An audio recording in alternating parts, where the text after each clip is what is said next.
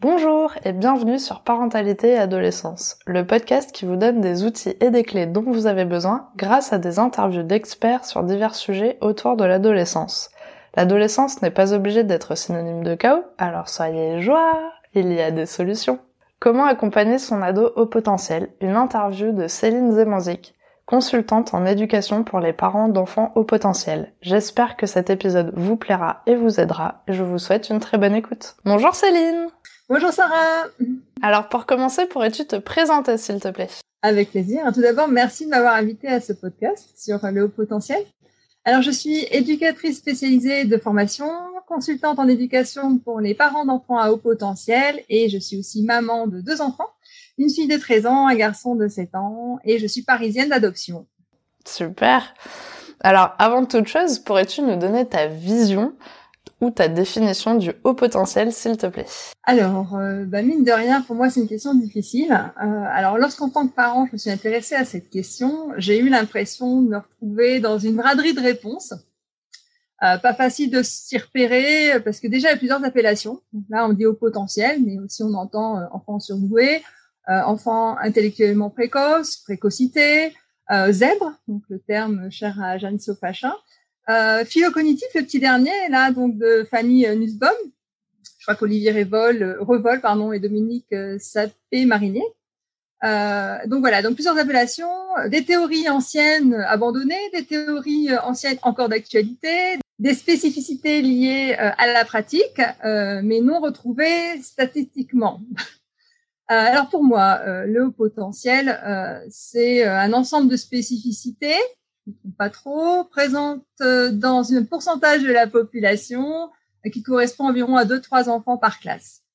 Dans ces spécificités, actuellement, nous comptons le quotient intellectuel supérieur à 130, donc lorsqu'il est significatif, un cerveau qui fonctionne rapidement, plus efficacement, en moins d'efforts, euh, de la comorbidité, donc on en retrouve quand même euh, pas mal d'enfants, c'est-à-dire donc ils sont au potentiel avec euh, associé à un trouble d'apprentissage, un trouble du spectre autistique, un trouble de déficit de l'attention, etc.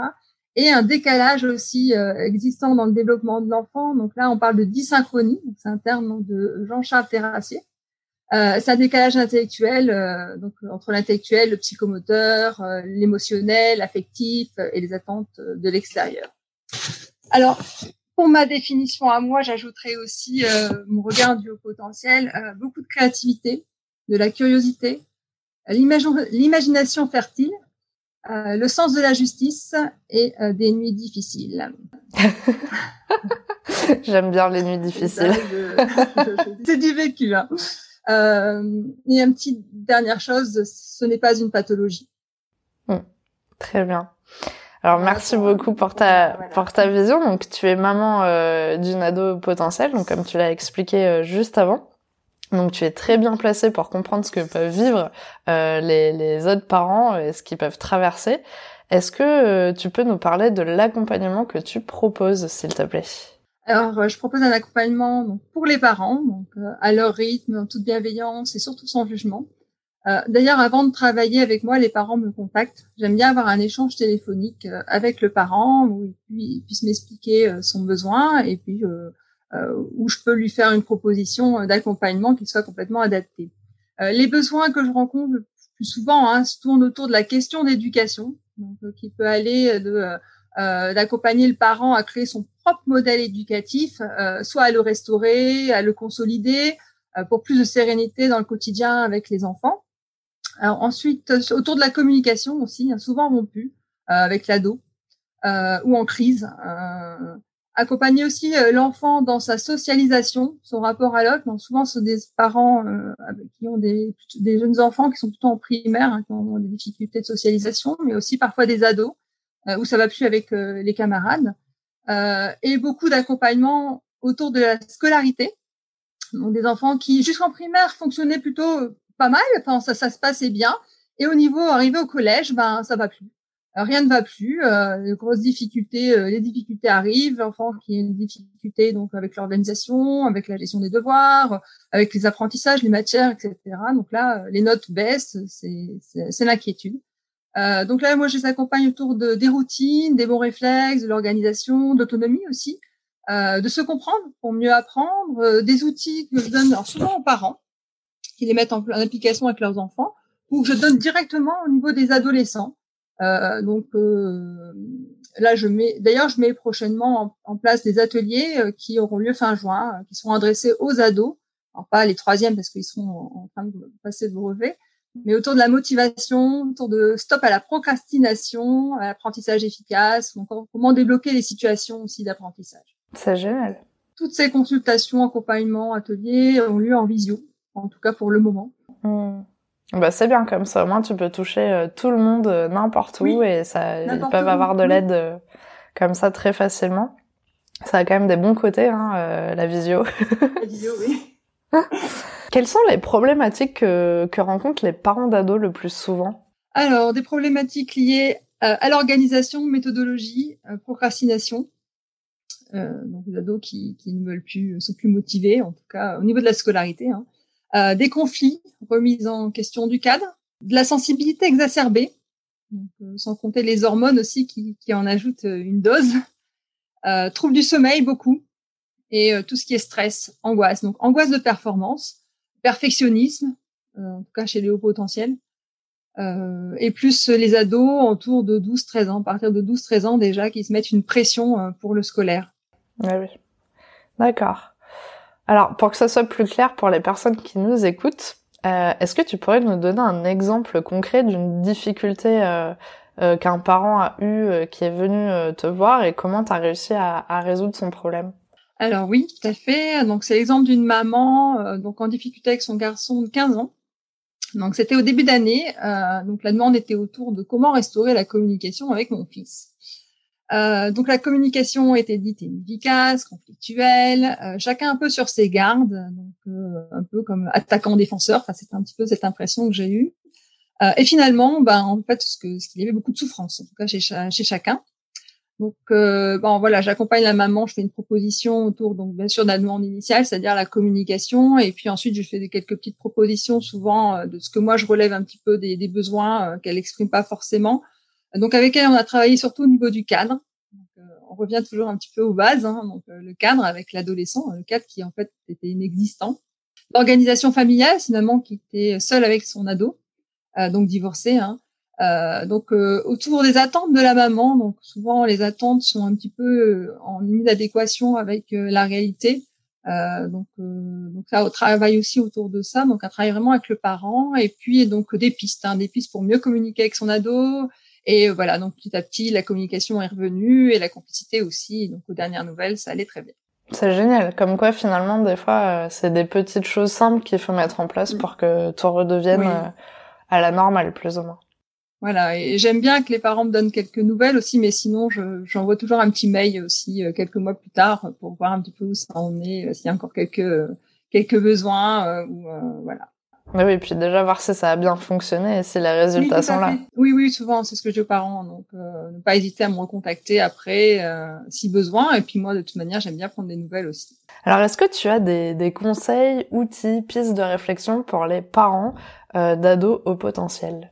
Alors vraiment le, conseil de base c'est bah, la présence du parent. Donc euh, mine de rien c'est facile mais c'est très important pour l'enfant. L'écoute, la disponibilité, alors quand je dis disponibilité pour son enfant, ça ne veut pas dire corvéable à merci, pas confondre. Hein être disponible pour euh, être à l'écoute, euh, voilà. Donc, mais aussi prendre du temps euh, pour soi. L'importance du cadre. et puis il faut tenir bon là-dessus. Donc j'insiste hein, vraiment le cadre parce que les ados en ont besoin. et s'il y a une difficulté qui est présente, ben en fait il ne faut pas hésiter à consulter un professionnel de l'accompagnement. Ce n'est pas un signe de faiblesse. Mmh. Alors on a parlé des, des parents. Euh, mais les ados, euh, au potentiel, comment vivent-ils leur adolescence? Euh, Qu'est-ce qui peut être compliqué pour eux? Est-ce que tu as, repéré des, des, choses un petit peu chez eux? Alors, beaucoup d'ados diront que, bah, que l'adolescence, c'est une grosse arnaque, et, et, et, la mienne en premier, hein, c'est vraiment ce qu'elle me dit de l'adolescence, c'est une arnaque. plus de responsabilités, donc à la maison, collège, les effets secondaires dérangeants, comme l'acné, les règles pour les filles, euh, difficulté d'endormissement, la fatigue, euh, perte de motivation, perte de confiance en soi, d'estime de soi. Alors les hauts potentiels, bien, bien sûr, sont pas en reste avec ce vécu compliqué. beaucoup vont exprimer une démotivation scolaire, donc, notamment au regard du programme scolaire. ressentir de la pression, parfois parentale aussi, hein, faut pas l'oublier, ou des enseignants. L'enfant est doué, il doit forcément réussir tout le temps. C'est un petit peu le, la vision qu'ont les parents ou, les enseignants euh, de, des, enfants, en tout cas au potentiel. Donc, enfin moi en tant que parent aussi, hein, j'ai senti cette pression euh, du corps enseignant. Euh, voilà, dès qu'il y a une note qui, voilà, qui, qui, va un peu plus bas, euh, dès que ça va un peu moins bien, euh, il y a l'incompréhension. Et ça, ça, donne de la pression aux ados. Hein. C'est pas évident à gérer ça. Oui, parce que déjà l'adolescence c'est pas évident, mais alors en plus, euh, tu es au potentiel et dans ce cas-là, euh, tout le monde attend que tu sois bon partout. Donc en plus, tu as une pression supplémentaire et forcément, c'est pas évident pour eux euh, à gérer. En plus de ça, bah, plus, hein, pour euh, les enfants qui ont un profil hétérogène, donc avec par exemple des troubles d'apprentissage, je parlais de comorbidité, donc un peu plus haut. Euh, donc quand il y a une comorbidité, c'est-à-dire un trouble d'apprentissage, enfin moi en tout cas en tant que parent, la mienne a des troubles d'apprentissage en tant qu'enfant potentiel, donc elle a une dysorthographie, trouble de déficit de l'attention. Euh, et c'est l'incompréhension au niveau du corps enseignant parce que euh, voilà donc euh, bon ça fonctionne bien quoi. Pourquoi mettre en place un plan d'accompagnement? Pourquoi mettre en place donc une aide au sein de, de l'école ou du collège notamment du collège? Là c'est parce que c'est une enfant qui dès lors qu'il y a un accompagnement bah, le potentiel reprend le dessus. Et finalement le, le trouble d'apprentissage dès lors qu'il est accompagné je vais pas dire qu'il disparaît, c'est pas vrai. En tout cas, euh, les notes sont, sont correctes. Ouais, d'accord. Et du coup, le corps enseignant a du mal à, à comprendre un peu ça. Si je donne un exemple, hein, en dysorthographie, les difficultés avec l'orthographe, euh, elle peut avoir donc au début d'une année euh, dictée, allez, zéro, zéro en dictée, et puis en trois semaines passer à 18. Parce que du coup, le potentiel reprend le dessus et le. Oui, alors dès lors qu'il y a un accompagnement, un soutien, euh, alors j'ai trois semaines, mais euh, voilà, dès lors qu'on dit voilà, il y a un souci là tout de suite, mince, il faut reprendre un petit peu de l'accompagnement, reprendre du soutien, euh, bah ça va très vite en fait. Dès lors qu'elle a le, bon soutien, le bon accompagnement euh, autour de cette difficulté, on prend très vite. Alors c'est sûr que maintenant on n'attend plus. Hein. maintenant en tant que parent, il faut pas attendre que les difficultés soient là pour mettre en place des, des actions. Euh, accompagner son enfant. Euh, donc voilà, ça fait par cycle. Hein. J'en parle aussi dans mes ateliers, euh, donc autour de justement de, de l'apprentissage scolaire. Dès lors qu'il y a un trouble d'apprentissage, c'est constamment qu'il faut le, le travailler.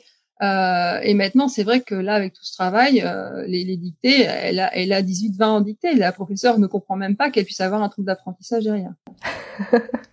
bon, au moins, le principal, c'est que toi, tu sois derrière et que tu aies compris un peu ce, comment fonctionner, quoi. Alors, on arrive à la question pour les auditeurs. As-tu un message à transmettre aux personnes qui nous écoutent aujourd'hui? Alors, de ne pas hésiter à sortir des sentiers battus, c'est un peu mon leitmotiv, euh, à suivre son intuition et à prendre du temps pour soi en tant que parent, hein. pas l'oublier, euh, pas s'oublier. Ouais, bah, merci beaucoup. Alors pour finir, comment pouvons-nous te contacter? Et est-ce que tu es présente sur les réseaux? Oui. Alors j'ai un site internet euh, www.célineconseil.com. Je suis présente sur Facebook, donc Céline parent pluriel enfant pluriel HP, et sur Instagram euh, Céline consultante HPI, et sur LinkedIn aussi. Super. Bon, dans tous les cas, je mettrai tous les liens en description de l'épisode, comme ça tout le monde pourra retrouver ça très facilement. Merci beaucoup d'avoir accepté mon invitation sur le podcast. Je suis très contente d'avoir fait cet échange avec toi. De même. À bientôt. Merci d'avoir écouté l'épisode jusqu'au bout. J'espère qu'il vous a plu. N'hésitez pas à le partager auprès d'un parent qui pourrait en avoir besoin. De noter l'épisode si la plateforme d'écoute vous le permet car ça aide le podcast à être référencé et donc à être plus visible pour d'autres auditeurs. On se retrouve la semaine prochaine pour un nouvel épisode. À bientôt!